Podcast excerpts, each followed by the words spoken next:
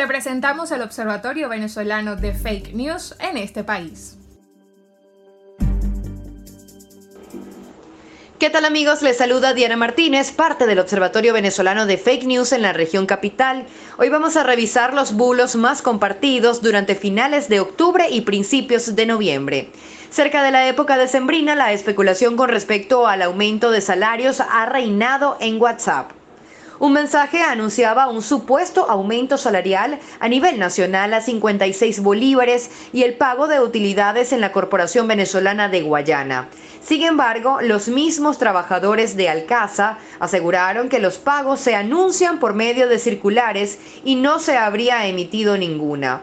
El ministro del Trabajo no ha emitido declaraciones al respecto, ni siquiera a través de sus redes sociales. En otros temas, ¿se reducirá el despacho de combustible en la región oriental del país? No precisamente, te lo explicamos. José Bodas, secretario general de la Federación Unitaria de Trabajadores Petroleros, aclara que la información no es actual. De acuerdo con Bodas, la refinería de Puerto La Cruz está en funcionamiento, pero se mantiene el problema de la distribución de gasolina en el estado Anzuategui. A vísperas de la fecha electoral, la especulación sobre los candidatos favoritos se ha multiplicado, escudada en el nombre de encuestadoras reconocidas. Es el caso de un mensaje que aseguró falsamente que Benigno Alarcón habría señalado, basado en datos estadísticos, que la Mesa de la Unidad Democrática habría levantado en intención de votos. Benigno Alarcón no reconoce estas afirmaciones y no existen tales encuestas publicadas sobre supuestos retiros inesperados. Partidos de la MUD deciden no participar en elecciones regionales y trabajarán por un revocatorio. Esto es engañoso. El periodista zuliano Ángel Monagas aclara que el mensaje es antiguo, de hace algunos dos o tres meses, cuando aún se evaluaba la participación electoral. En materia de delitos, Pascual González, jefe de información de la División de Delitos Informáticos del 6CPC, señaló que aún no se han recibido denuncias sobre la supuesta solicitud de un código telefónico que hackea los programas de los móviles, aunque siempre recomienda tomar precauciones y no ofrecer datos personales bajo solicitudes informales.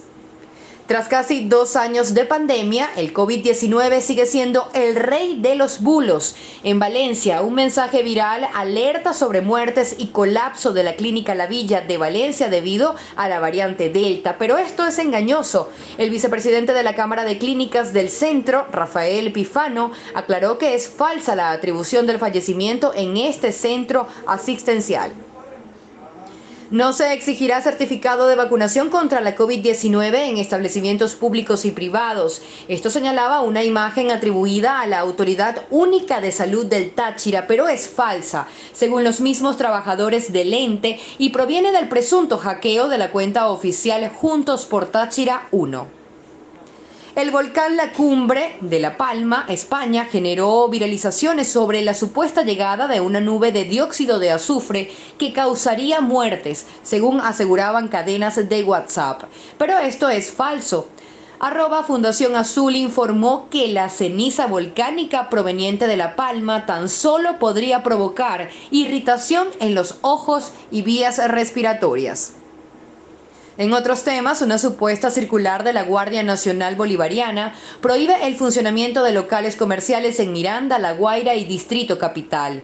El Departamento de Comunicaciones del Ministerio de Relaciones Interiores, Justicia y Paz negó la veracidad del contenido y por el contrario, desde el Gobierno Nacional se decretó una flexibilización ampliada durante los meses de noviembre y diciembre. Para conocer más sobre estas y otras viralizaciones, síguenos a través de arroba observatorio FN en Twitter e Instagram e ingresa en nuestra página web oficial www.fakenewsvenezuela.org. Hasta la próxima.